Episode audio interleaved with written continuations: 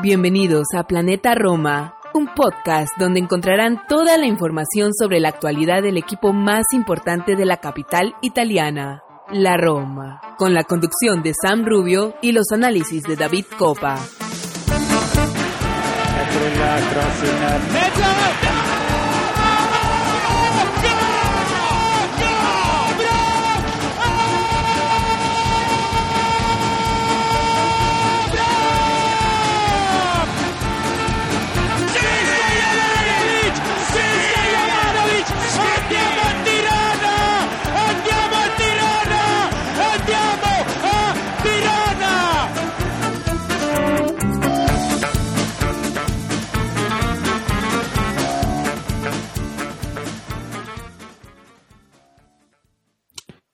¿Qué tal? Y bienvenidos a un programa más de Planeta Roma Podcast. Hoy estaremos, como siempre, hablando de la actualidad del mundo y Orozzi, un mundo que gira a mil por horas. En estos días tendremos muchísimos análisis, muchísimo debate, muchísimos comentarios. Tendremos de todo en este nuevo episodio de Planeta Roma Podcast. Estaremos hablando eh, en este episodio número 146 de la final de Tirana, que va a concentrar prácticamente toda la atención de, nosotros en este episodio de una manera u otra.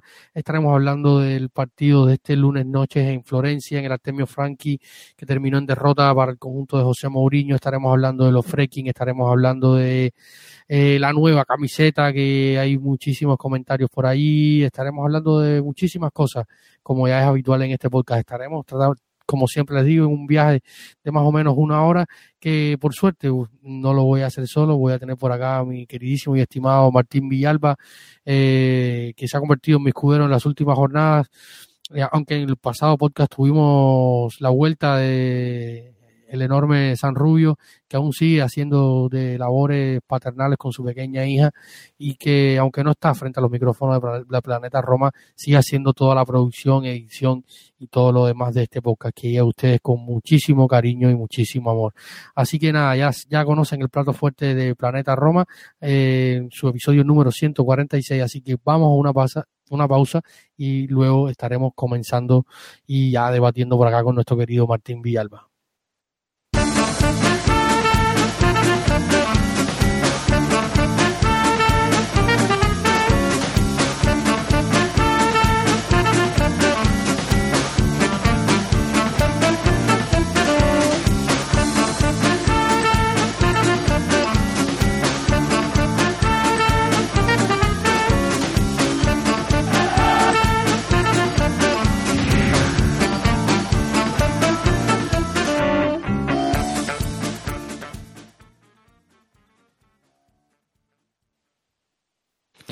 Martín Villalba, ¿cómo estás, estimado? Bienvenido de vuelta a los micrófonos de Planeta Roma.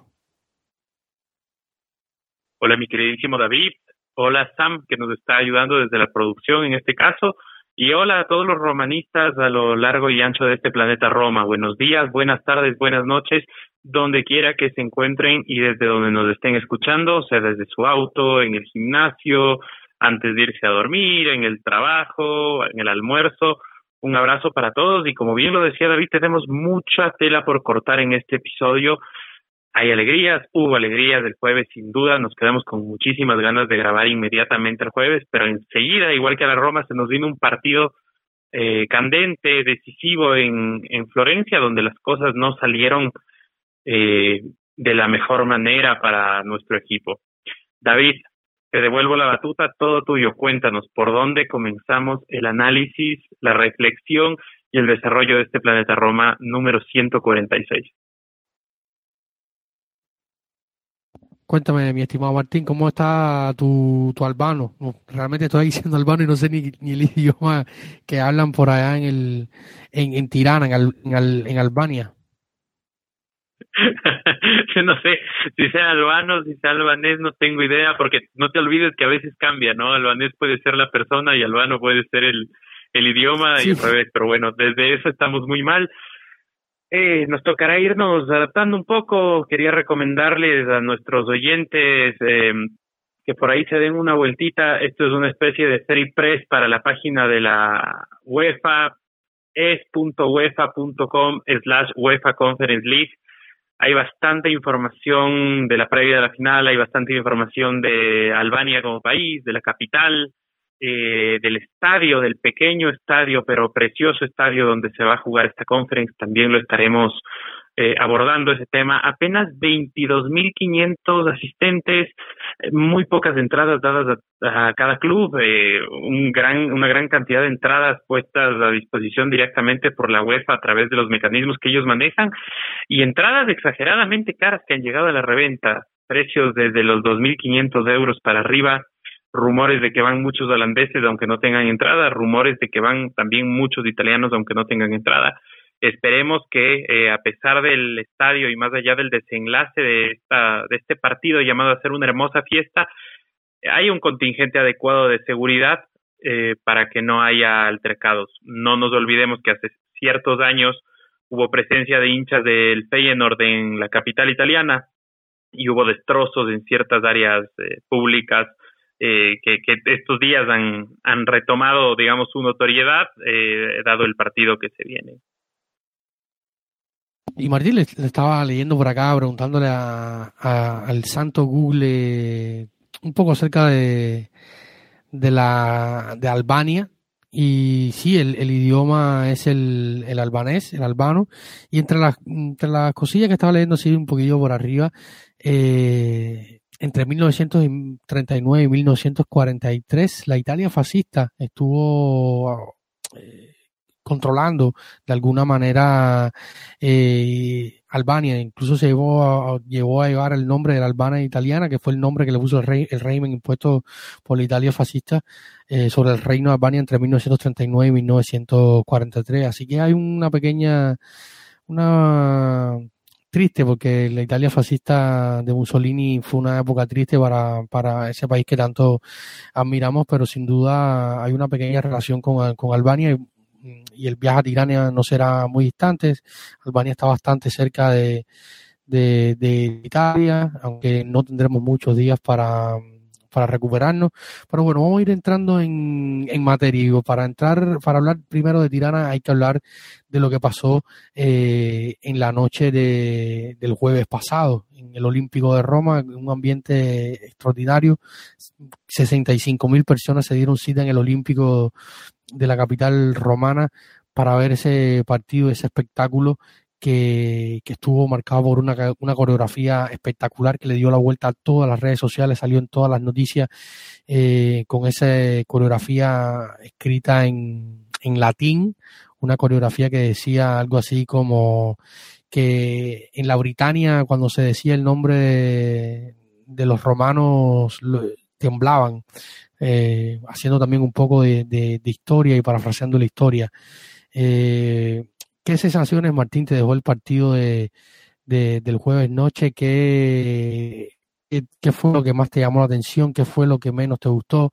Cuéntame qué, qué, qué te pareció el partido ante el Leicester City, un partido que llevamos todos con mucho nervio, se llegaba con el 1 a 1 proveniente del King Power Stadium, eh, un partido que era además de todo un desafío hacia la historia. Recordemos que desde 1999 la Roma no avanzaba en competición eh, europea. Eh, em, a expensas de un rival de la Premier League. Las últimas experiencias hayan sido un poco caóticas, más allá de que el Leicester City no, no está a la altura del, Liverpool que enfrentamos hace una, unas temporadas o, aquel United de, de Sir Alex Ferguson, pero vale recordar que, es un equipo que empezó la temporada ganando la FA Cup, ganando al, Manchester City que está a punto de ser campeón en la Premier, le, al, finalista de, la, de la Champions League, al, Liverpool de, de Jürgen Klopp en una de sus copas, creo que fue la Carabao, le, hizo tres goles, o sea, era un equipo que en las últimas temporadas con Brendan Robin venía dando muy buenas sensaciones. Y sin duda avanzar tanto en la en Europa le fue dejando le fue dejando mella como la Roma que ha perdido por ejemplo hasta 15 puntos en, en las jornadas luego de tener que jugar eh, entre semanas. Así que Martín cuéntame qué, qué, qué sensaciones te dejó el partido. A ver eh, y yo quiero comenzar eh, comentando justamente esto, ¿no? Eh, realmente el rival era un rival muy fuerte. Siempre los rivales ingleses, por un tema de presupuesto, aunque sean de mitad de tabla, eh, son sumamente competitivos. Como bien dices, es un equipo que, que le peleó de tú a tú, de los pocos equipos que este año le ha podido pelear de tú a tú en los encuentros directos al, al mismo Liverpool, que hoy por hoy seguramente debe ser uno de los tres mejores equipos del mundo, sin duda, incluso dos mejores equipos.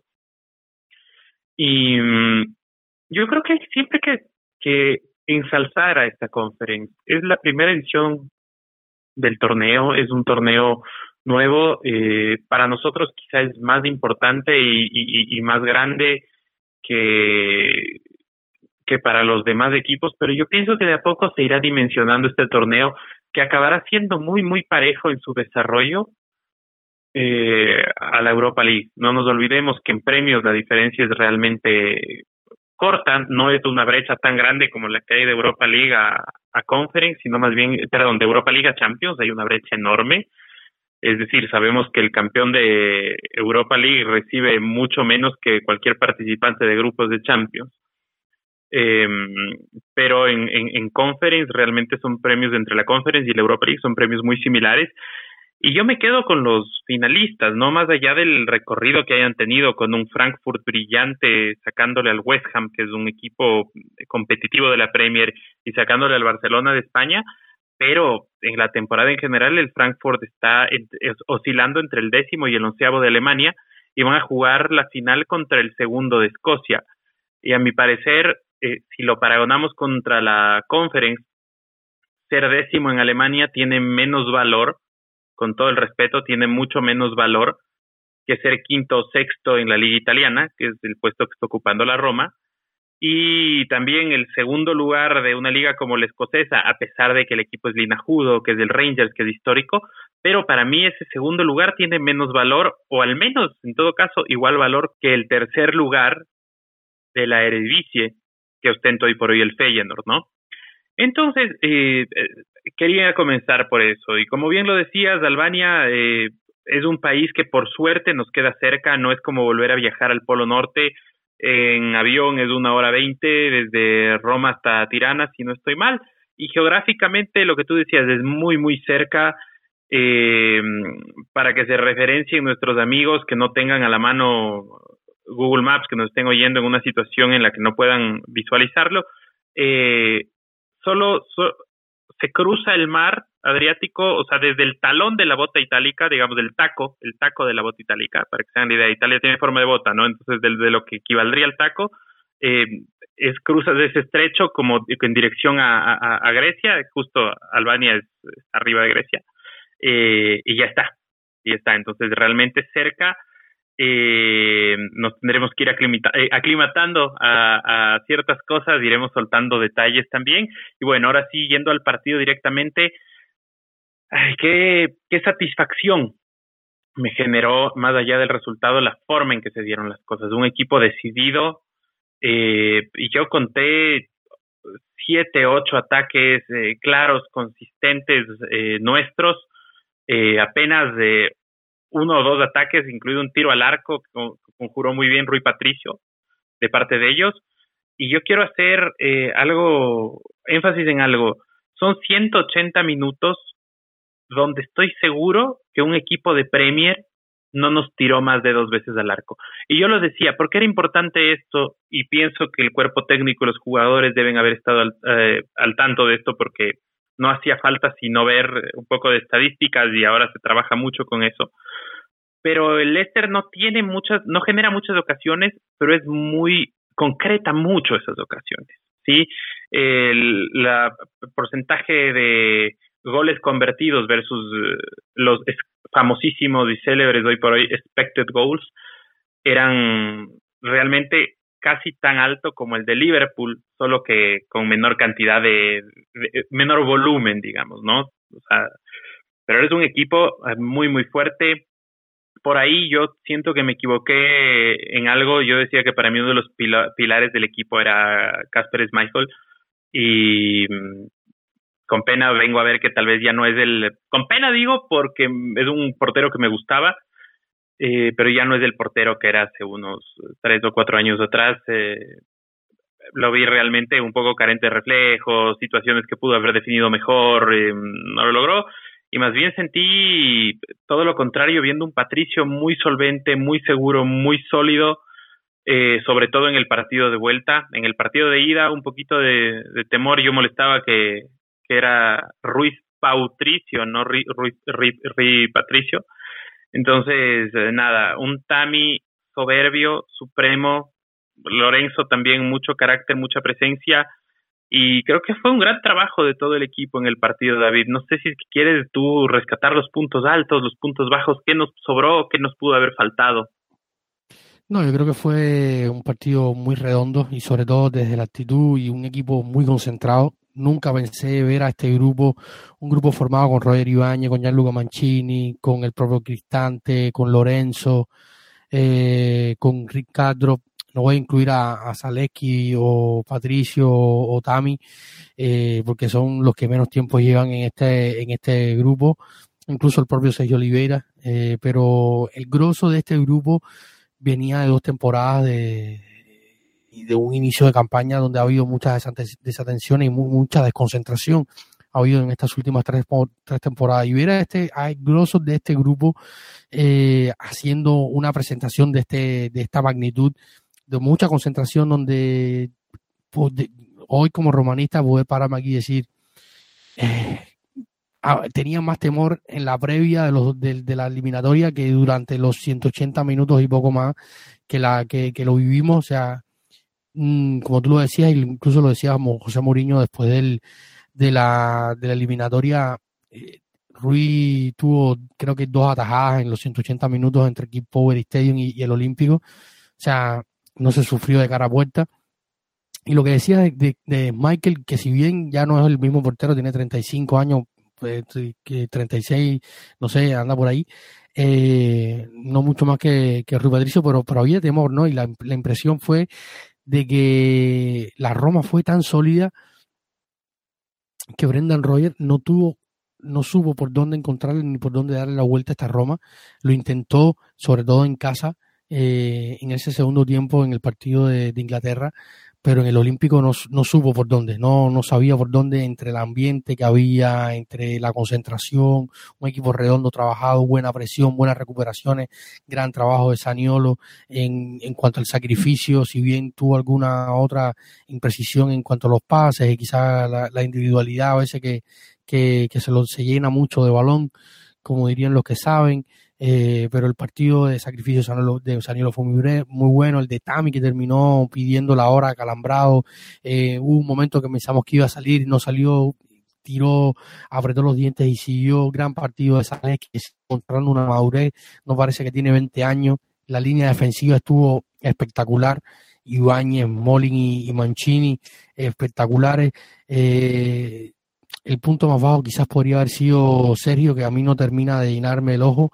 sigue, me sigue preocupando ese medio del campo y los cambios tuvieron poco que hacer. Entró Jordan Beretú, que un poco de empuje, eh, Matías Viña y, Chomu casi ni, ni, ni, la vieron, pero fue un partido en líneas generales muy coherente, muy de mucha concentración, de mucho sacrificio y un equipo que, que, que supo gestionar bien eh, lo, los, los, 180 minutos y eso me da una gran satisfacción y se ve muchísimo la mano de, de, José Mourinho.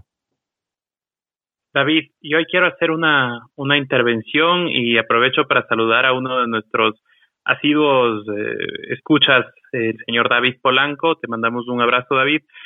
Y bueno, él dice que tiene un comentario eh, y dice que cree que el éxito de Mourinho ha sido esa imagen de paternidad que le demuestra a los jugadores y equipos en dónde está. Pienso que es lo que lo ha hecho ser especial, defiende a su equipo como un padre. Yo me quedo con esto, sí, totalmente David eh, Polanco y totalmente David Rodríguez Copa, son tocayos. Me quedo con esto de aquí, eh, porque es cierto, hay mucha paternidad en gestos como el que tuvo con, con Félix, que bueno, se destapó con un estado eh, de Instagram vidaresco, diría yo, también ojalá nos dé chance de hablar eso, pero bueno, gestos de paternidad o, o, el cariño que se tiene con Mancini o incluso con el mismo Diaguará, gestos en su cumpleaños, digamos, Diaguará que ahora está en, en zona Santón y, y todo el tema, en fin, pero yo quiero ir un poco más allá y quiero hablar de algo muy importante de estos últimos 90 minutos que jugamos contra el Leicester y fue el jugador número 12.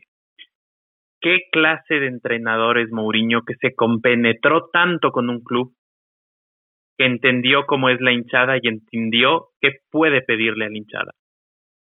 Él le pidió a la hinchada y para los que no lo vieron, en la rueda de prensa anterior al partido, él dijo, una cosa es jugar con 70 mil espectadores y otra cosa es jugar con 70 mil hinchas. Si es que van a ir 70 mil personas a ver el partido, eh, no cambia nada.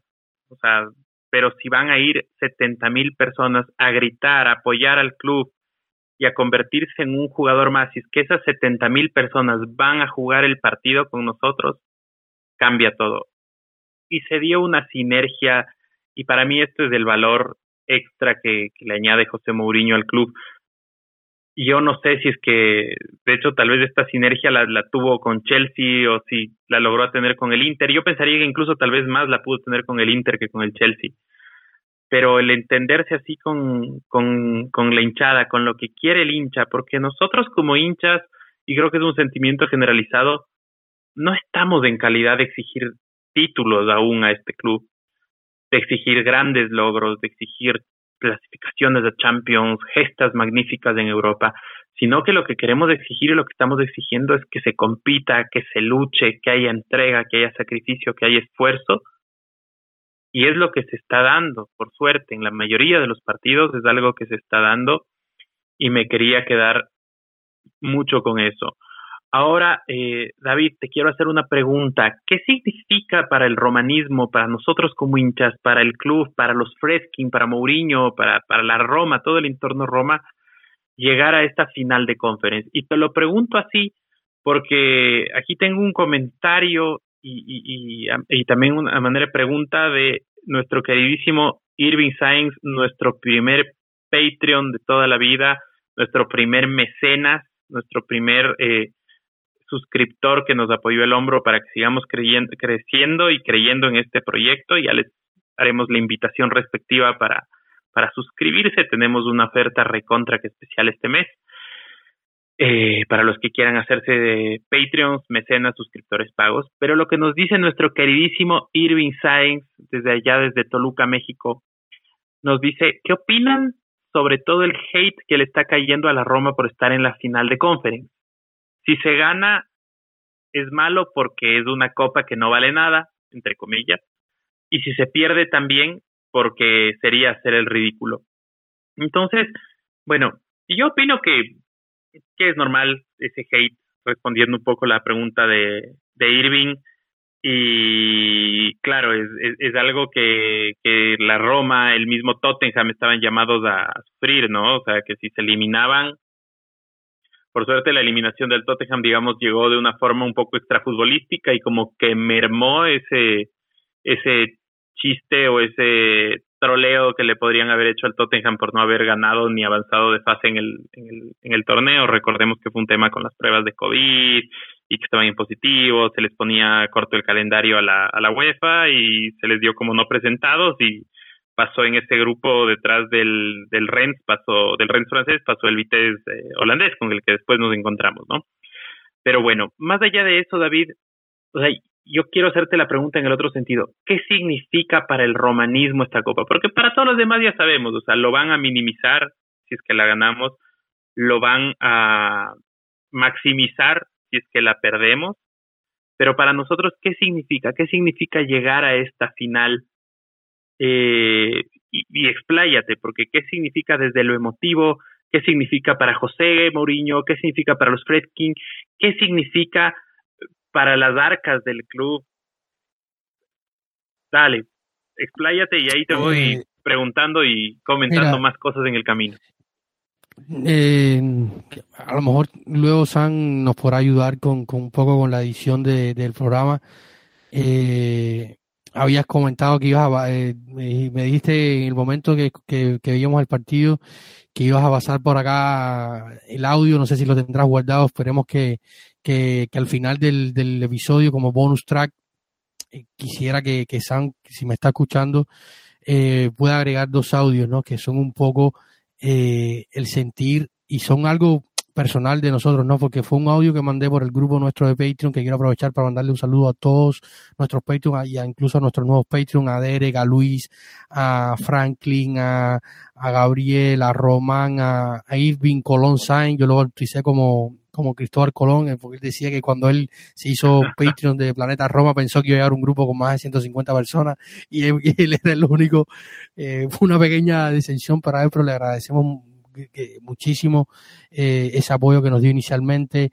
Eh, a Cristian, a, todos, a todos los que nos apoyan, le, agradecemos. Y, en ese momento, con esta pequeña familia nuestra, cuando se, estaba, tuve que ver el partido desde la oficina, estaba trabajando y, y lo, lo, más malo que me pasó de esta semifinal fue eso, ¿no? Que, que, tuvo un poco la emoción contenida, no pude gritar y festejar como me hubiera gustado llegando a mi primera, eh, o sea, a nuestra primera final europea en 31 años. Yo, yo lo ponía en Twitter, una vida, esperamos una vida porque 31 años, eh, yo recién cumplo 34 este, este, este noviembre, así que se podrá imaginar, o sea, son 34, 31 años, es una vida para, para muchos de nosotros y para muchísimos seguidores más de, de, la Roma y hay un video que hace la, el club que lo publica en, su, en sus redes sociales con narración de Simone Conte eh, espectacular y hablaba de eso y hay una imagen que, que es muy bonita que es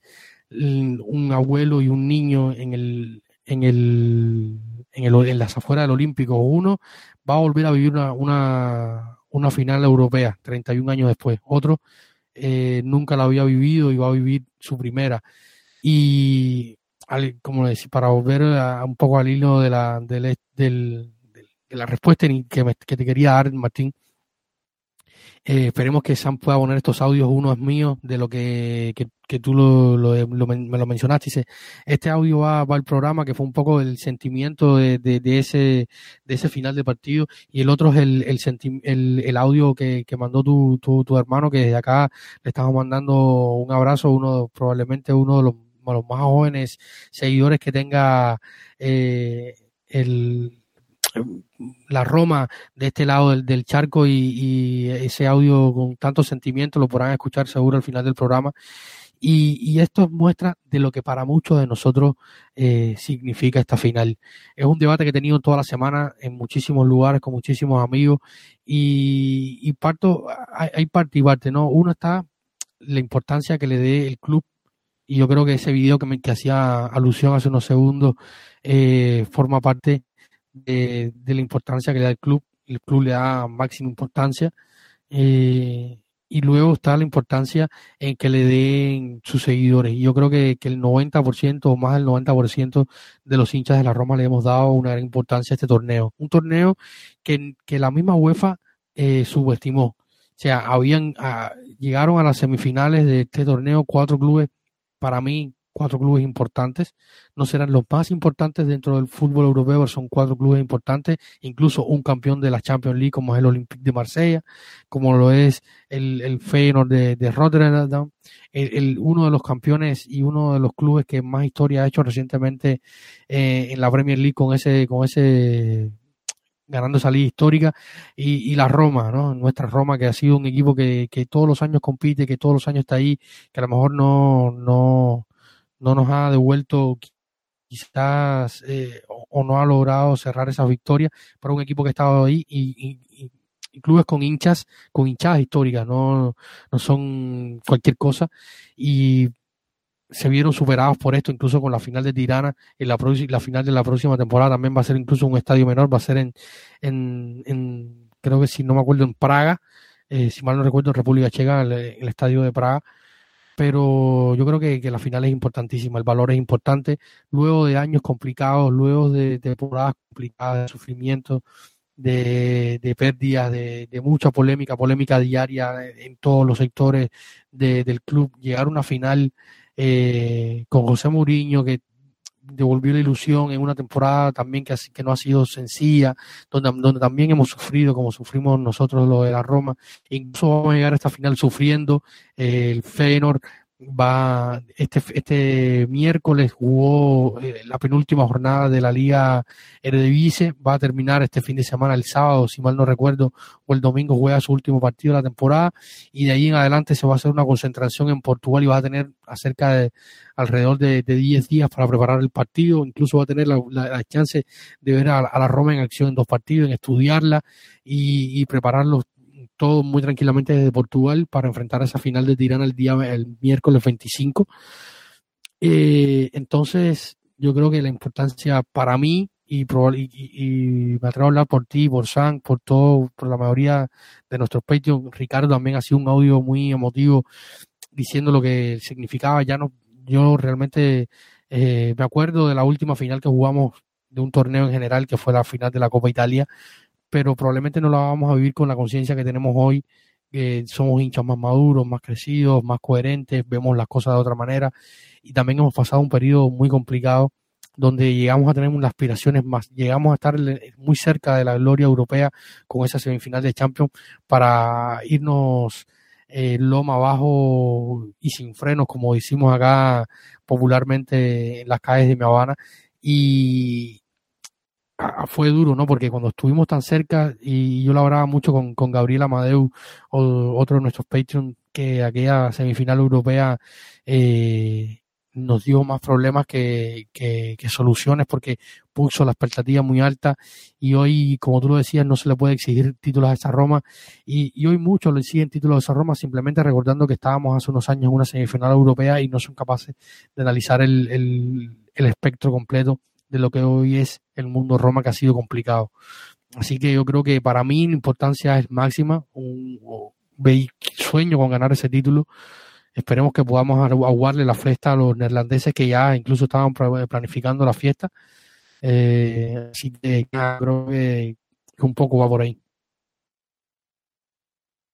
David, y te cuento algo bueno, me acaba de confirmar Sam por interno que sí nos puede ayudar poniendo los audios. Entonces, en este momento, señores y señores, quisiera que conozcan la emoción de David Copa a flor de piel apenas se terminó el partido, apenas estaba confirmada la clasificación. Primera clasificación en un, a una final de un torneo internacional desde 1991, que nos la jugamos la en ese entonces eh, eh UEFA, Copa, Copa de la UEFA, la Champions Naranja que también le llamaban, contra el Inter, eh, donde no nos alcanzó lastimosamente.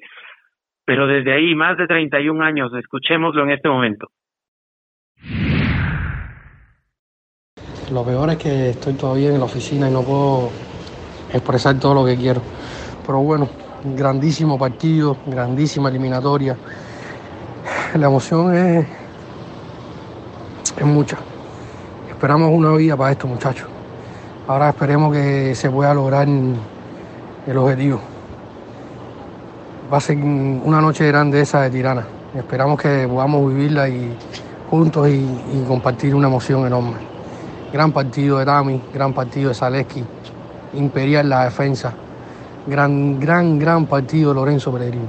Muy bien Lorenzo Pellegrini se, criticó mucho a Lorenzo en, una etapa y, la verdad es que, hoy demostró que es un capitán, capitán obrero.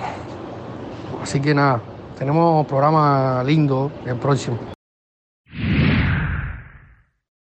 Realmente, David, eh, se ponen los pelos de punta al oír lo que lo que dices. Vuelvo a ese día. Eh, yo me encontraba en Guayaquil por un tema laboral, como les había comentado en el interno del grupo y justo me desocupé de la reunión a las eh, cuatro de la tarde y fue en el momento en el que en el que enseguida antes que abrir SoftScore antes que, tratar de ver cualquier cosa me metí al grupo que tenemos al grupo de Patreons eh, y vi las reacciones de todos y cada uno y oír sus audios oír leerlos oír sus impresiones eh, realmente era una fiesta era una fiesta y y nadie lo va a entender, nadie lo va a entender salvo que esté aquí en la misma situación. Nadie lo va a entender si es que no ha celebrado ningún título eh, desde el 2007 o 2008. Eh, nadie lo va a entender eh, si es que en el camino hubo dos semifinales perdidas de torneos europeos, si es que en el camino hubo tantos tropezones en, en, en Serie A, ese torneo que justo se nos fue frente al Inter de Mourinho, eh, ni siquiera frente al Inter de Mourinho, porque esa prueba ya la habíamos pasado, si no se nos fue frente a la Sampdoria del odioso Casano. Eh, nadie lo va a entender si es que no, si es que no lo vive. Y, y en ese sentido, eh, es difícil, es difícil ser hincha de la Roma, todos lo sabemos, la elección fácil siempre es de hacerte hincha de, de, un equipo más, más grande, más poderoso, eh, que te que puedas celebrar y verlo y triunfar y que sea una experiencia gratificante siempre que prendes la tele porque lo vas a ver ganar. Yo digo, por ejemplo, la elección más fácil del mundo como hincha y con todo el respeto debe ser ser hincha del Bayern Múnich. Al menos algún título en la temporada vas a disfrutar. Eh, tampoco creo que sea muy difícil ser hincha de, con todo el respeto igual, de la Juventus o del Barcelona de España, porque yo quisiera que a veces tengamos las temporadas malas que tienen ellos. Yo me acuerdo el año pasado, ay, es que la temporada pésima del Barça de España, ok, ganaste una Copa del Rey y clasificaste a Champions. La temporada pésima de Allegri, ok, eh, clasificaste igual a Champions y estuviste a minutos de ganar una, una Copa Italia. Entonces, eh, hay que magnificar lo que estamos logrando. Y vuelvo yo en ese, en ese momento, yo tengo un hermano al que le llevo 10 años, eh, bueno, más de 10 años, le llevo 14 años, yo tengo 32 años, él, tiene 18. Y claro, él veía como que mi afición, y creo que ya lo dije en algún podcast, no quiero extenderme mucho en esto, él veía mi afición eh, y como que se enganchó y me decía, oye, quiero hacerme de ese equipo, me gusta ese equipo, y yo le dije, oye, es difícil, es duro, vas a sufrir, va a ser más, más amargo que dulce en muchos momentos. O sea, de verdad te recomiendo a pincha de, de algo que puedas disfrutar más, de un Madrid, de un Inter, de un Milán, de no lo sé. Y, quiero invitarles, eh, como digo, para aprovechar y de una vez cerrando esto de lo que significa para nosotros los romanistas llegar a, a esta final de conference. Eh, el audio de mi hermano Matías, eh, que me lo mandó por interno eh, apenas se terminó el partido. Eh, vamos ahí. Hola, ñañito. ¿Cómo estás? No, oye, estoy emocionadísimo.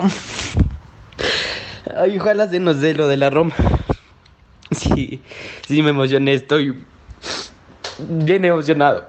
Estoy llorando de la felicidad. No viene el caso, pero gracias por hacerme hincha, ñañito. Chévere compartir contigo esto. Ojalá se nos dé el título, pero ya es algo muy grande. En serio, estoy emocionado. Eso no, mañanito. Es un poco ridículo, pero yo sé que tú también te vas a emocionar y también lo vas a estar. Entonces eso, ñañito, te amo. Bueno, yo, yo realmente ahí siento que hice algo bueno en la vida, o sea, esa emoción, yo me quedo con lo que decía Capello, un título acá vale lo que valen 15 títulos en otros lados. Entonces, si es que el 25 de mayo, señoras y señores, ganamos la Conference League, va a ser como haber ganado 25 Conference League. Va a ser la, una batalla contra la historia, una batalla contra nuestra historia, contra nuestro ADN, diría yo, porque nuestra vida ha sido mucho del casi, ¿no?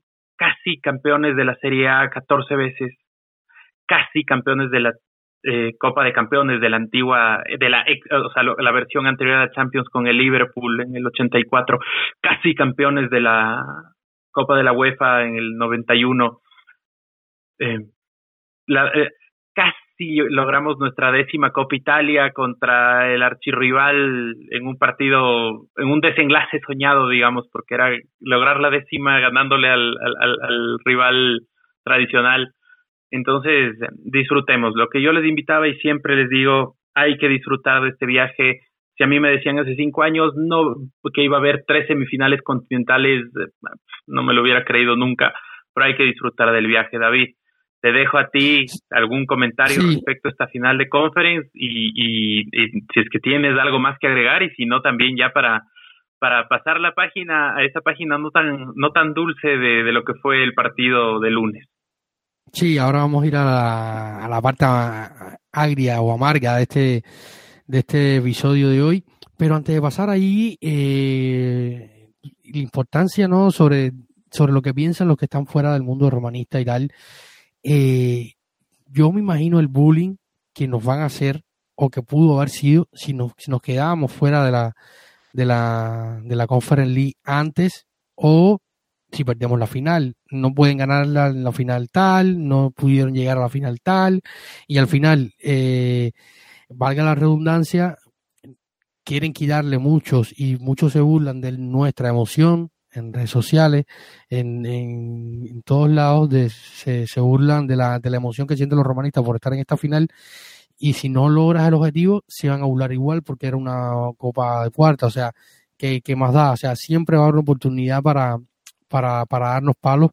Y lo que nosotros tenemos que hacer es disfrutar, simplemente disfrutar porque es un torneo importante. Y si y cuando no existía la Conference League, que era solo la Europa League, si se ganaba la Europa League le quitaban de mérito, o sea, eh, lo, le, demeritaban la Copa.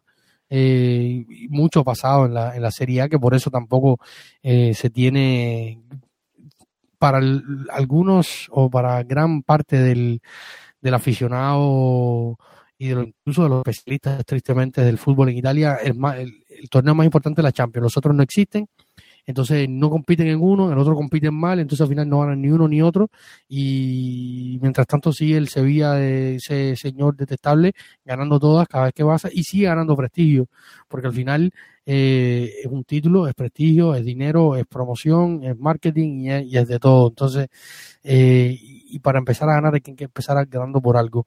Y si hoy esta no es la Champions, es nuestra Champions. Hay que ganarla y va a ser un título eh, bellísimo, dicho sea de paso, para exponer en nuestra, nuestra vitrina. Así que nada, vamos a una pausa y luego estaremos volviendo para hablar un poco sobre lo pasado este lunes en el Artemio Franchi y estaremos hablando un poco también de otras cuestiones que teníamos deuda sobre la, la gestión de la plantilla y tal. Así que vamos a una pausa y en instantes volvemos para hablar sobre la Serie A y el Fiorentina Roma.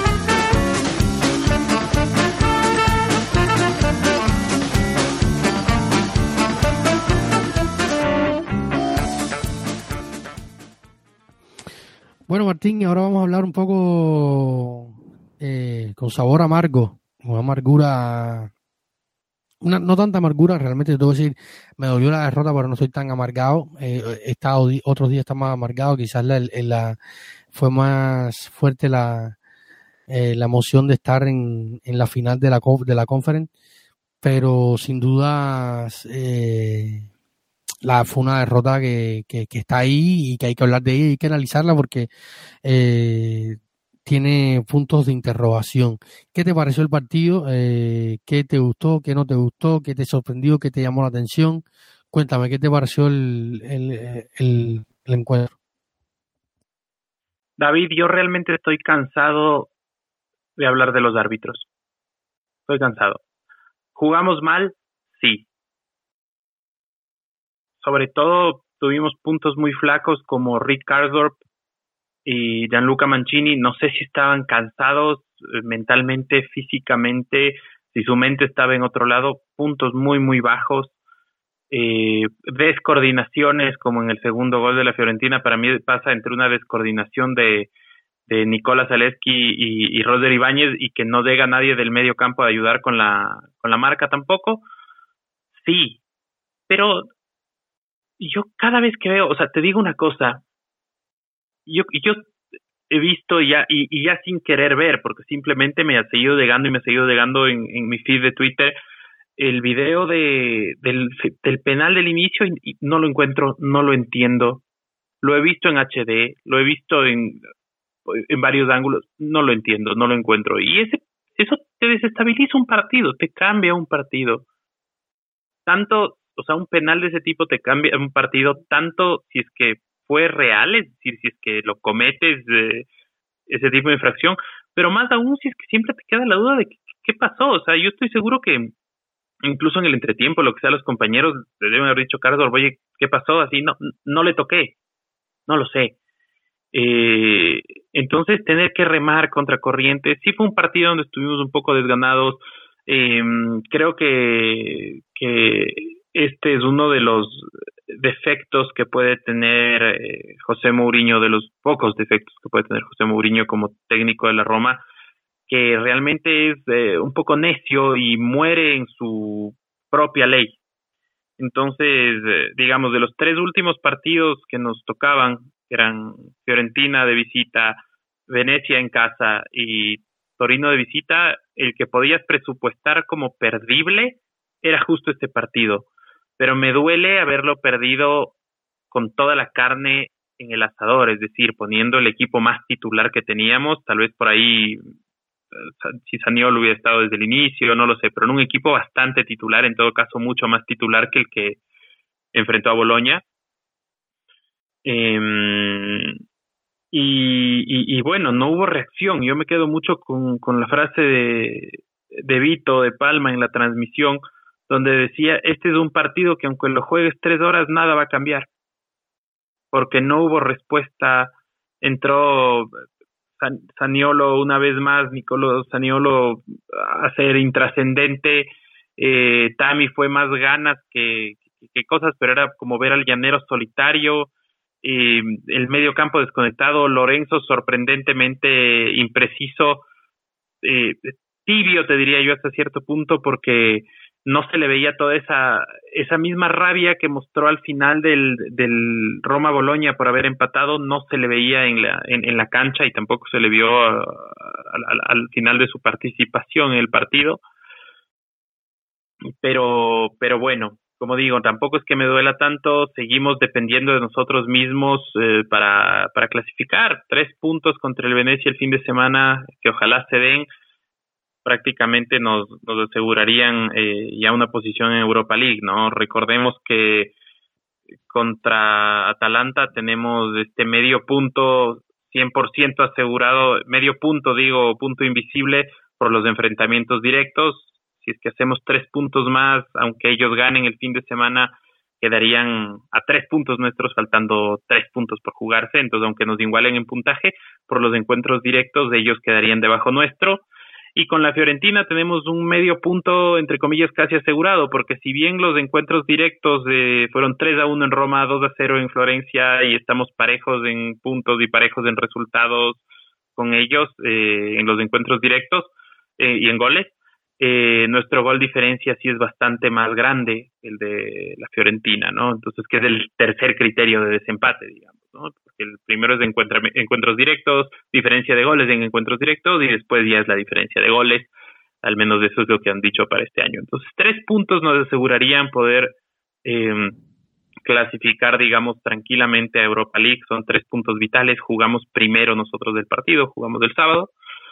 Y, y, bueno, no lo veo tan grave. Teníamos un colchón de puntos interesante que también eh, se vio incluso más eh, más fuerte de lo que era porque hubo caídas inesperadas de la misma Fiorentina, caídas inesperadas de la Lazio. Y bueno, aunque no sea el mejor resultado el sábado para nosotros, aunque no se dé la victoria, eh, los demás tampoco lo tienen sencillo, ¿no? La Lazio contra mm, la Juventus, que si bien la Juventus no está peleando nada, pero por ahí tampoco hay como darle por muerto al, al equipo. Eh, el, la, la, Atalanta que juega contra el Milán, que el Milán se va a jugar el todo por el todo. Y mm, bueno, la, la, la Fiorentina que juega contra una Sampdoria, que yo en realidad no sé si esperarme más de la Sampdoria contra la Fiorentina o de la Juventus contra la Lazio. Pero en todo caso, seguimos dependiendo de nosotros mismos. Eh, y por ahí una buena noticia que al fin, no sé si por la presión o por ya sentido común, eh, logramos que se adelante el partido final contra el Torino para jugarlo viernes, es decir, de, del, de este viernes en 8 se jugará el partido contra Torino, creo que es una buena noticia, no una conquista. David, no sé tú cómo ves, qué sensaciones te dejó el partido en Florencia y qué sensaciones tienes frente a lo que se viene. Mira, eh, yo quería hablar de un problema acá que lo conversamos en el grupo, lo debatimos largo y tendido allá con Ricardo, con Franklin, con, con Jorge, con, con todos, estuvimos debatiendo el tema y es la gestión de la plantilla de José Mourinho. Eh, si bien uno de los problemas que, que hemos arrastrado durante la temporada, hay puntos que yo puedo entender. Hay puntos que puedo entender que no tiene muchos cambios en el medio del campo, además tiene la lesión de Mirkitarian. O sea, hay puntos que puedo entender. Pero no puedo entender que, por ejemplo, contra Boloña siga saliendo a Félix de titular. Eh, tú hablabas del post medio villaresco de, de Félix y, y, lo, y, se está quemando Félix. Félix no está para ser titular en la Serie A no, al menos en la Roma no, no está para ser titular. Es un chico que tiene muy buenas habilidades, un chico que es muy rápido y que en un par de temporadas puede ser un extremo importante dentro del fútbol de la Serie A. Hoy no lo es y le está costando y se está ganando las críticas enfurecidas de muchos eh, hinchas que no tienen filtro y que no pueden ver mucho más allá en sus narices. Eh, Félix es un chico que hace un año y poco más se, se, vio superado por la real por su realidad eh, está pasó de jugar en, los campos de África a la primavera a la Roma de la primavera a la Roma primer equipo de estar en los focos internacionales incluso la selección nacional de su país probablemente acceda al, al mundial con, con Ghana y pero no puede estar para ser titular y, algo pasa con Chomuros que no sabemos contra Boloña salió Saniolo de falso 9 contra la Fiorentina, un Tami completamente extenuado, salió a jugar completamente el partido casi completo.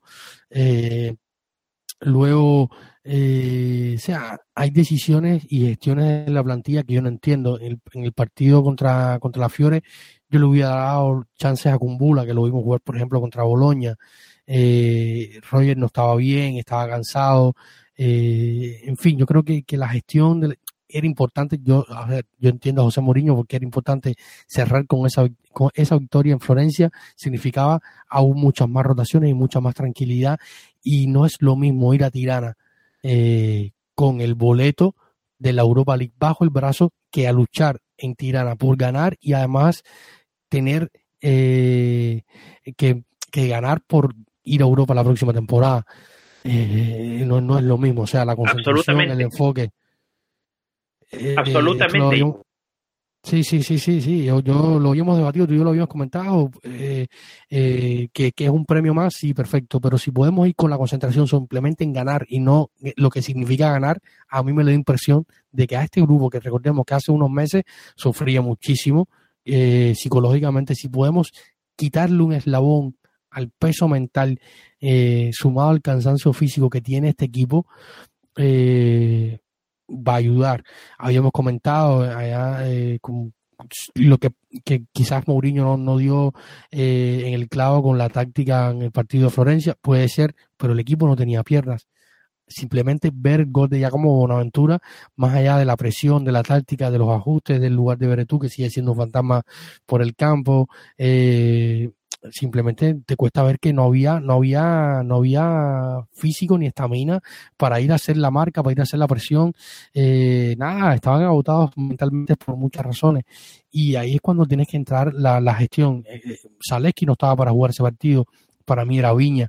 Eh, José Mourinho ha fallado el 11 muchas veces en la temporada y esto le ha costado. Yo entiendo que hay jugadores que no le gustan, pero hay jugadores que están aquí que él pidió, como Chomurov, por ejemplo y yo creo que Chomurov, si él ha sido muy justo con, con, el hueco. Eh, creo que podía haberle dado más minutos y, estoy casi con, estoy muy convencido o sea, tengo un 80% de seguridad de que si hubiera jugado más minutos, hubiera convertido eh, eh, más goles y hubiera hecho buenas actuaciones porque lo vi jugar en el Genoa, eh, lo seguí en el Genoa porque me llamó mucho la atención su, llegada a la Serie A y estoy seguro que podría haber tenido un, mejor impacto en, la, en la Serie A. entonces, ya los jugadores están soberanamente cansados y se los sobrecargan más nos, exponemos a, que se comprometan los dos objetivos, ganar la final y estar en Europa la próxima temporada. Eh, eh, es como lo veo, Sergio Oliveira, el partido fue deplorable, por eso es el primer cambio, sale al medio tiempo. Eh, Mancini se vio una amarilla, no estará contra el Venecia. Pellegrini estaba sumamente agotado. Tami igual, Rick ni hablar. O sea, yo entendía la importancia del partido y que tampoco podía hacer grandes rotaciones ni regalarte un, rival que en casa iba a salir a, comerte, pero más allá de que del penal que también desencaja a los jugadores, eh, yo estoy seguro que, que, por físico iba a llegar el momento en que no íbamos a poder sostenernos si no había una genialidad eh, o dos por el camino. Es que es así, es así. Lastimosamente, parte de la gestión, eh, errada o no, pero en este punto sí es lastimoso, es que son 13 o 14 jugadores eh, los que se cuentan, los que cuentan para Mourinho, independientemente de que él los haya pedido como, como Shomurodov o de que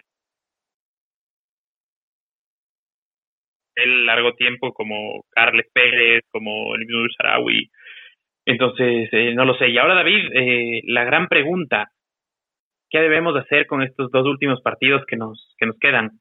Debemos ir contra el Venecia con una alineación, al menos en el primer tiempo, eh, similar a la que enfrentó a Boloña, con la idea de ingresar a los cambios como un revulsivo en caso de que las cosas no se den bien, o debemos de nuevo, como contra Fiorentina, meter toda la carne al asador, all in y tratar de asegurar el partido rápido y gestionar cambios alternos. ¿Qué, qué crees que va a hacer José Mourinho? ¿Qué harías tú?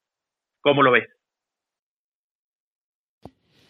Como te decía, yo eh, haría rotaciones. Eh, incluso hay un artículo de este de este miércoles de Giorgio Marota en el Corriere del Sport que, que, que dice que podría salir una alineación eh, muy parecida a la que, le vimos en, el Boloña, dando eh, descanso a Smalling, a Pellegrini, a Zaleski, a Dami Abram.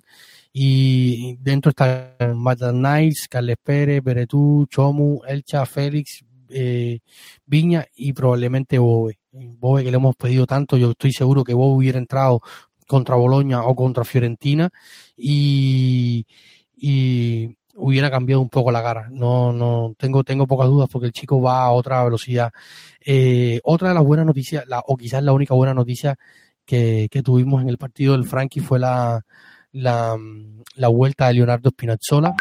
Eh, más de 10 meses después eh, volvió al campo Leo después de aquella maldita noche donde se rompió el tendón de Aquiles en el partido contra Bélgica está de vuelta eh, Leonardo Espinazola, jugó algunos minutillos en ese final del, del partido ante el conjunto ante el conjunto Viola y, quizás contra Venecia puede haber otros minutos y, se habla eh, en este artículo que les mencionaba del Corriere del Sport eh, que a Torino podría en el partido contra Torino que como tú bien mencionabas después de la Roma pidió ser aplazado la liga había puesto eh, algunos peros pero que son hasta cierto punto entendibles, porque si, si, los equipos están luchando todos por un mismo objetivo para, para evitar especulaciones, se ponen todos a jugar a la misma hora. Dicho sea, eh, estos cuatro equipos que ya conocemos, Atalanta, eh, Lazio, eh, Fiorentina y Roma, deberían haber jugado el día sábado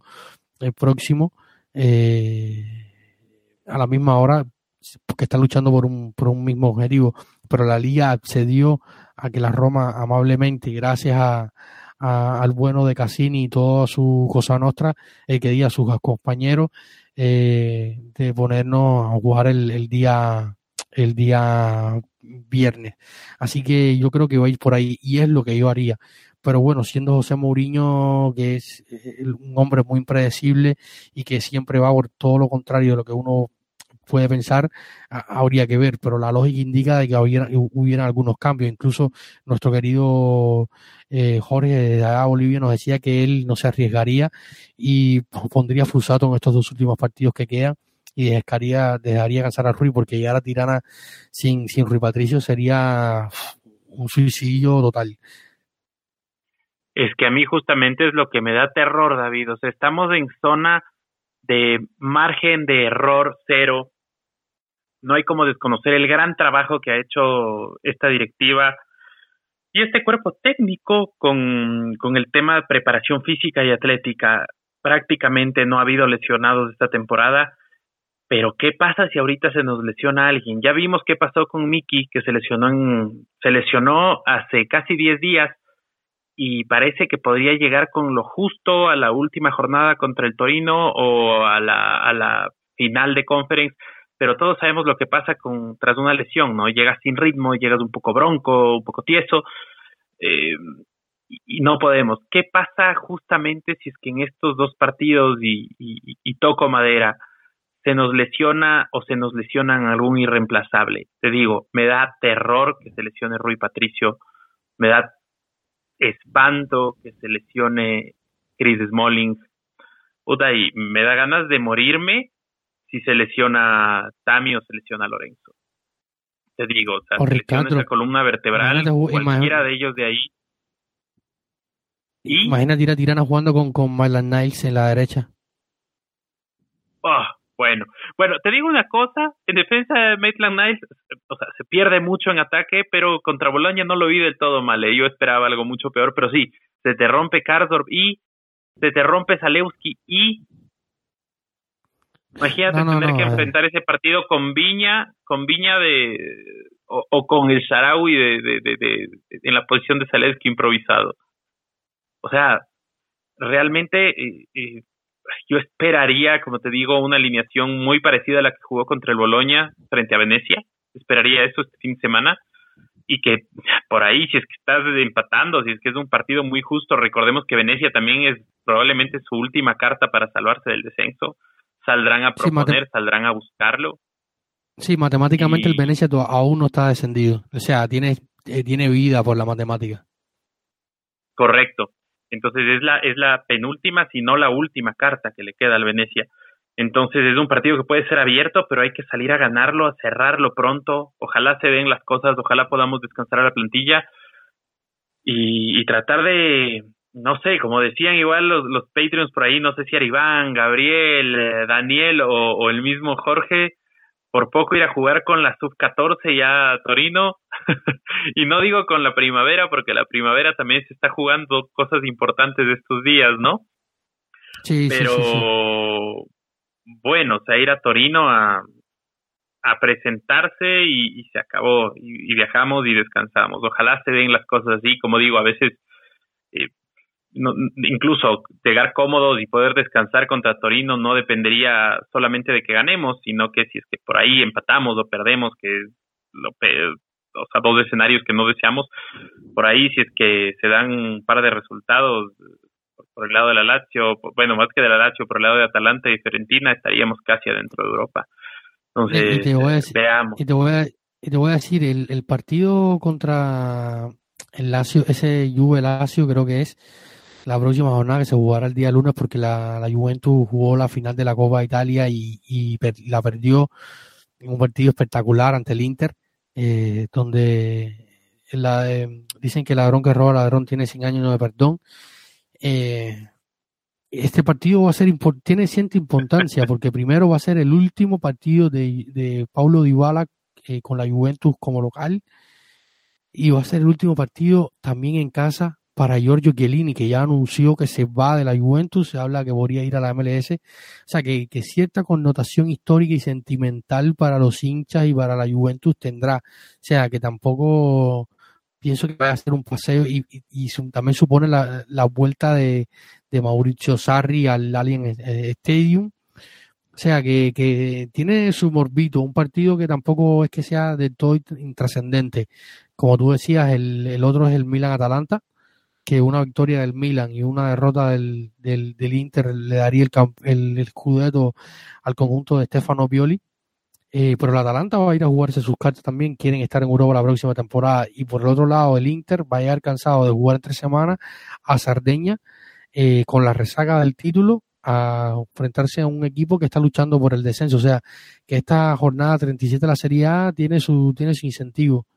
No, no es una, no es una jornada eh, muy intrascendente que digamos. O sea, todos tienen su, su, su morbo y su, y su puntico de interrogación para, para seguirlo, ¿eh? Sí, totalmente, David, totalmente. Y es lo que tú dices. O sea, incluso, digamos, yo decía de manera de broma que no me espero nada de la Sampdoria, pero la misma Sampdoria, o sea, te, te, lo, te lo digo así, pierde dos partidos y por ahí el, el, el Genoa y el Cagliari ganan sus dos partidos y puede estarse viendo comprometida con el descenso, ¿me entiendes? Eh, hay que ver, hay que ver de qué, de qué va, o sea, nadie se puede relajar, no se puede relajar Sampdoria, así como no se podía relajar Spezia, y ya vimos el partidazo que le armó a la Lazio, el Spezia le presentó a la Lazio un mejor partido eh, que el que le presentó justamente la Sampdoria eh, y, ahorita están en igualdad de igualdad de puntos por ahí lo único que puede hacer que se relaje un poco eh, la Sampdoria es la improbabilidad de que Salernitana, eh, Cagliari eh, y Genoa saquen cuatro o seis puntos de los seis que quedan, ¿no? Pero, pero como te digo, tampoco pueden cometer el, el error de relajarse. Casos ya se han visto. Yo siempre me acuerdo un descenso, una situación así hace fácil unos cinco o seis años del Real Zaragoza, que el Zaragoza decía, no, ya estoy salvado y, tal, una situación muy parecida a la de la Sampdoria, y se dio todo lo que era imposible que se dé y el Zaragoza acabó descendiendo y, y, bueno, no, no se pueden confiar. Entonces hay cosas que, que, se, que se definen mucho, se juega mucho, va a ser una jornada muy interesante, una temporada de construcción para nosotros, una temporada que está llegando a su fin y esperemos que el fin pueda ser el fin más dulce. Correctamente, Martín, va a ser una, una jornada eh, tremenda. Así que vamos a ir cerrando con este, con este bloque. No sé por cuánto, por cuánto tiempo vamos, seguro ya es bastante. Eh, pero bueno, vamos a una pausa y volvemos para ir cerrando el programa y tocar alguno y otro tema que pues tenemos por ahí por el tintero y no queremos eh, pasar por alto. Así que vamos a una pausa y enseguida estamos volviendo.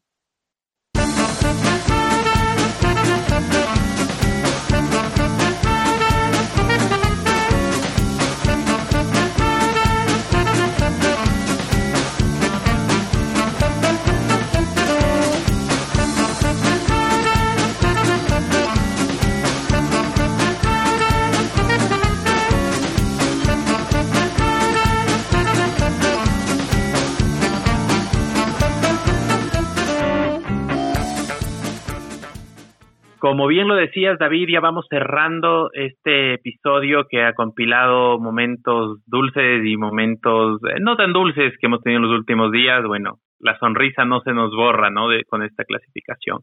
Ahora, eh, quiero pasar un segmento para recopilar un par de preguntas de calchomercado, de cómo va a terminar la, la Serie A, un par de temas financieros. No sin antes eh, instarles, como siempre, a todos nuestros queridos oyentes a formar parte de nuestra comunidad de Patreon. ¿Qué es un Patreon? Un Patreon es un mecenas, es un suscriptor pago que por la módica cantidad de un dólar o tres dólares al mes, eh, que son cargados a su tarjeta de crédito de su preferencia, eh, puede acceder a contenido exclusivo nuestro, puede acceder a lanzamiento de los episodios del podcast de forma anticipada y sobre todo y muy especialmente a nuestro grupo de WhatsApp donde conversamos todo el día entre todos. Debe pasarse bien ahí porque nadie se ha ido hasta ahora, es decir, no hemos perdido Patreons desde que se han iniciado a suscribir. Diferencias.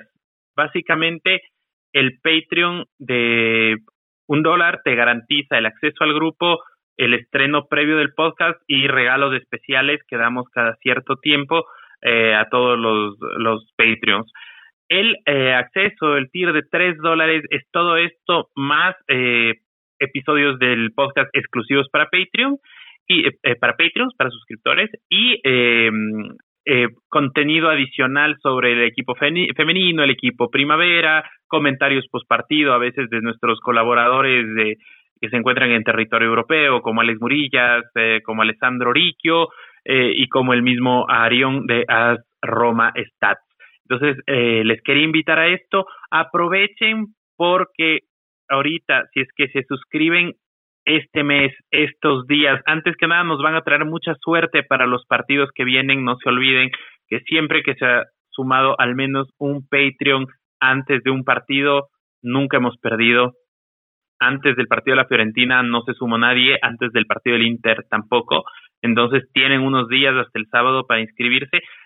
Y la ventaja es que el primer cobro se les daría a inicios del otro mes, es decir, el día 2 o 3 del siguiente mes, de junio en este caso. Es decir, tienen una especie de trial, de prueba gratuita desde el día en que se suscriban en mayo hasta el 2 y 3 de junio. Entonces, si es que no les gusta, se bajan, si es que les gusta, que les va a gustar, se quedan. Así es que esa es la novedad fuerte que tenía el día de hoy.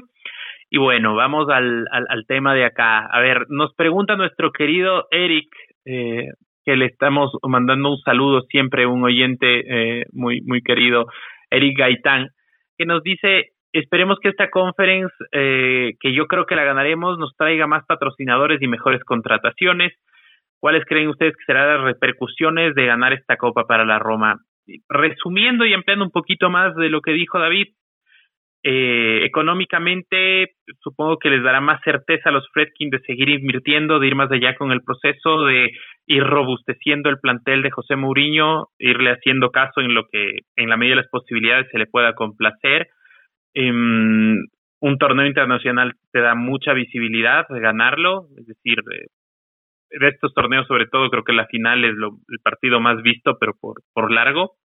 Entonces, creo que sería muy, muy interesante. Un abrazo, Eric.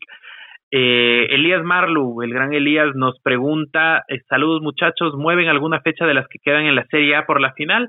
Como lo dijimos, con suspenso y todo, movieron la, el partido final donde visitaremos al Torino, lo movieron para el día viernes, eh, viernes 20 de mayo. Sí, con eso tendríamos al menos eh, cinco días para preparar el, la final de Conference League.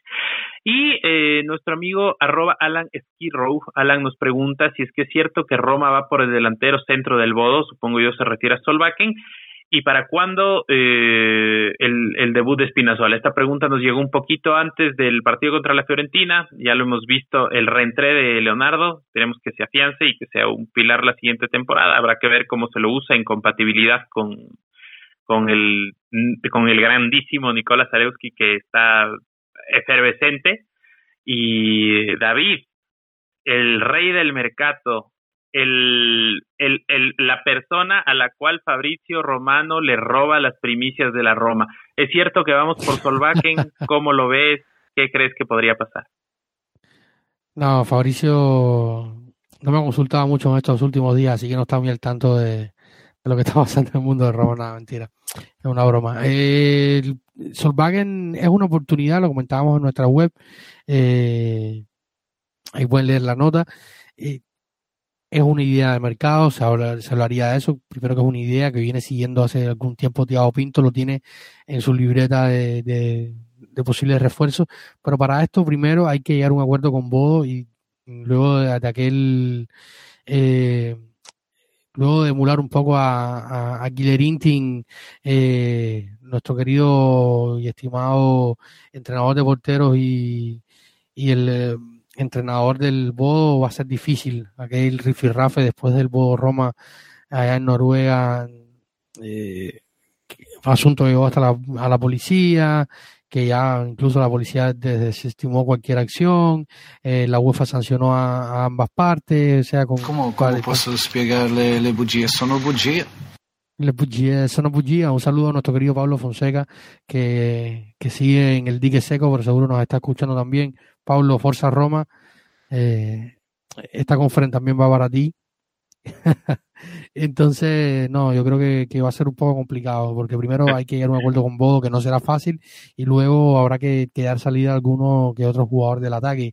Eh, Félix podría irse a préstamo, hay que esperar a ver qué pasa con Carles Pérez, el Charawi, Eh, va a ser un mercado larguísimo. Vamos a ver si, si las ideas que estamos manejando para este mercado de, verano podemos llevarle en marcha. Eh, queremos hacer eh, maratones de, con el calchomercato porque el mercado de la Roma va a ser bastante, bastante, bastante largo.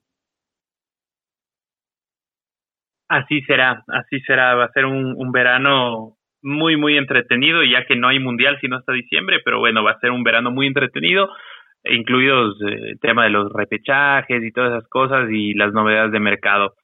Eh, quiero aprovechar que ya nos estamos despidiendo para enviar un saludo muy fuerte a nuestros últimos Patreons. Eh, Luis desde Chiapas, México, un abrazo hincha de Pumas, una pena lo que lo que ha pasado últimamente con su con su otro equipo, pero esperemos que la Roma le sepa compensar de alguna manera. También eh, a Roberto Roldán, un abrazo grande, penúltimo Patreon que se añadió, a Franklin Camargo, a Derek, como ya dijimos, y bueno, a los, a los de siempre, a los de la eh, casa, Román, Ricardo, Jorge, Iván, Irving, Gabriel, Diego, David, Daniel, Cristian, y todos los que forman parte de esta gran familia, un abrazo chicos, sin su apoyo realmente nos sentiríamos eh, tristes y desanimados. Qué bueno es ir creciendo con todos y haciendo comunidad, que es parte de lo más bonito que nos ha pasado aquí en Planeta Roma. Eh, yo soy Martín Villalba, una vez más, eh, un abrazo a todos. Ah, me siguen, me leen, me escriben en arroba Roma Latam. Todas las interacciones son contestadas, todos los follows son devueltos. Un abrazo a todos de mi parte, al grandísimo Sam Rubio que está eh, tras bastidores y al enorme Brian Cristante de la comunicación deportiva, David Copa, genio, un abrazo, dejo el cierre en tus manos. Antes, antes de cerrar, primero que todo, no quiero que te me vayas, Martín. uno, decir que Derek es nuestro primero, nuestro primer Patreon no hispanohablante. Él eh, habla español, pero su primera lengua es el inglés, así que es aún más un honor para Planeta Roma y para nosotros que, que Derek se ha interesado por nosotros habiendo tantos productos en, en inglés sobre, sobre la Roma, ya conocemos algunos. Eh, y luego, eh, una era la, la, camiseta, no me dijiste qué, te pareció la camiseta, ¿te gustó o no te gustó? Eh, algunos comentarios sobre que sobre que las imágenes no serían de, de alta definición, ¿qué te pareció rapidito? Rapidito, rapidito, del 1 al 10 le doy un 6. no me gustó tanto, parece parece un poco el, el mantel de, de, de, la mesa de comer de la nona, entonces ahí eh, esperemos que refinen un poco el modelo que haya sido como para, para tentar y ya. A mí, a mí la, el, el, fondo me recordó un poco a, esta, a la guardia de, del Vaticano, pero eh, quiero, quiero juzgarla sobre el campo y cuando la vea se dice que se usará contra Venecia este fin de semana, así que estén atentos a las redes sociales que seguro en nada está saliendo la, nota oficial eh, anunciándola. Lo otro, eh, los Freaking ya eh, lanzaron otra OPA, otra eh, opción pública para comprar las, las, el resto de las acciones restantes de la Roma. Ellos poseen el un poco más del 86% de las acciones de la Roma. Quieren comprar la totalidad de, la, de las acciones de la Roma. Uno, para retirar a la Roma de la bolsa de valores. Recordemos que la Roma es uno de los tres equipos de la Serie que cotiza en la bolsa de Milano, eh, junto a la Juventus de Turín y contra los nefastos de la Lazio. Eh, así que esta es una de las intenciones de los Frecking.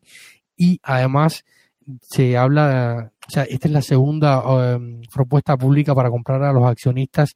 La, su parte de las acciones, que si logran hacerlo sería un gasto de unos 35 millones y eh, si logran hacerlo, ya lo habían lanzado en 2020, recién llegado, otra de las de las eh, de los puntos que buscarán es eh, buscar nuevos nuevos inversores, alguien que comparta alguien que comparta con ellos las eh, los gastos del, del, club ya era algo que se, había, que se había hablado, luego se quedó un poco eh, esto en, en, la nada, pero eh, probablemente eh, pueda pasar.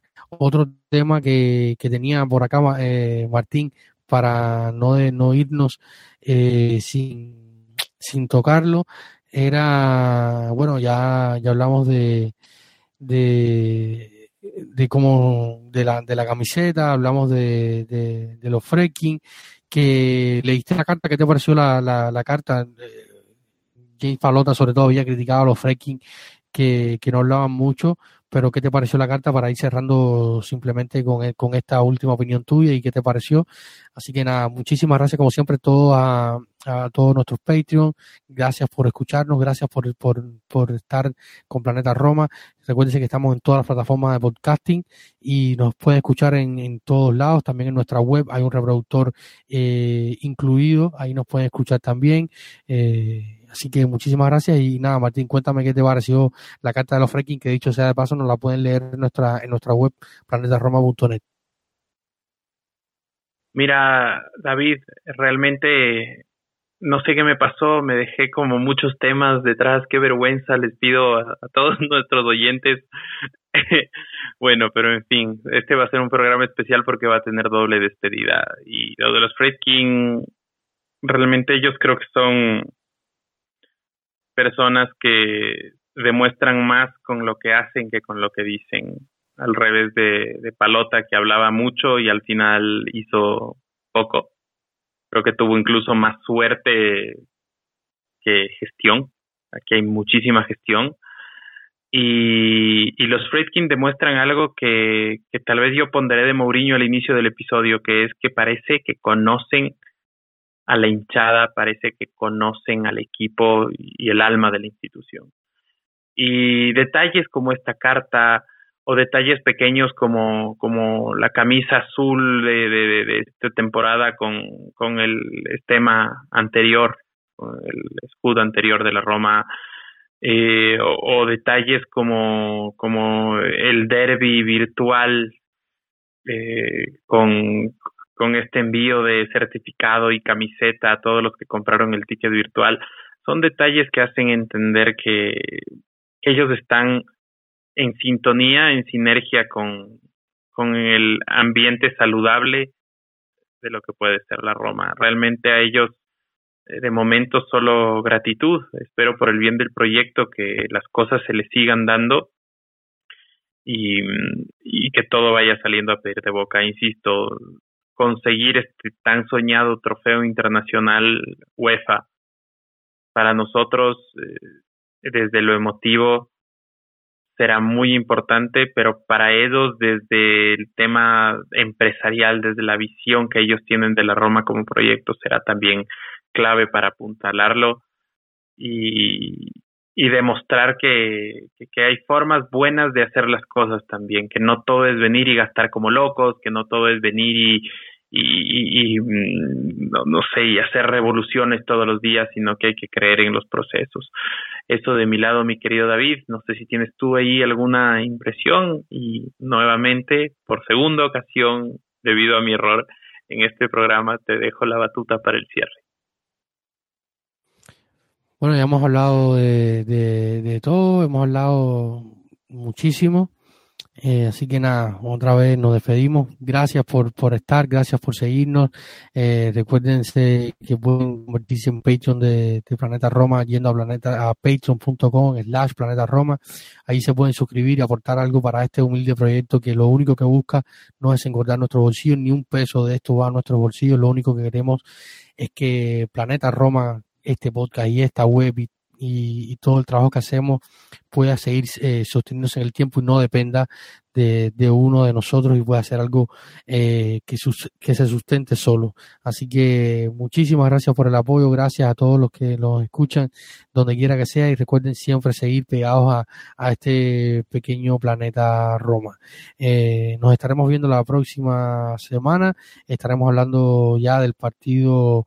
Eh, eh, contra el, de lo sucedido contra el partido contra el Venecia, que esperemos que sea una buena nota. Estaremos haciendo una previa del partido contra el Torino, hablando de lo que ha ido sucediendo esta semana. Eh, estaremos también preparando la final, la previa de la final de, de, Tirana. Vamos a ver si podemos tener por acá un especialista en el fútbol holandés para hablar un poco de este Feyenoord de, de Arne Slot, de, que tiene jugadores muy, muy interesantes como Sinistierra, eh, como Marco Senesi, como Otskan Kotku, eh, Así que nada, venimos, nos vienen programas emocionantes por delante en este cierre de la temporada futbolística y luego estaremos hablando del calcio mercado, estaremos haciendo como siempre el programa final de temporada por acá, donde vamos a estar seguro con todo el equipo completo analizando y haciendo nuestros Oscars de, Planeta Roma para el final de temporada, el mejor once de la temporada, los mejores jugadores, las jugadoras de excepciones, mejor gol de la temporada, mejor partido de la temporada, eh, nada, tenemos un final de temporada por, eh, por delante con muchísimas cosas interesantes y con muchísimo contenido para seguir eh, debatiendo y hablando sobre todo de este entorno y y que tanto queremos. Un saludo y siempre recuerden que lo más importante es Forza Roma.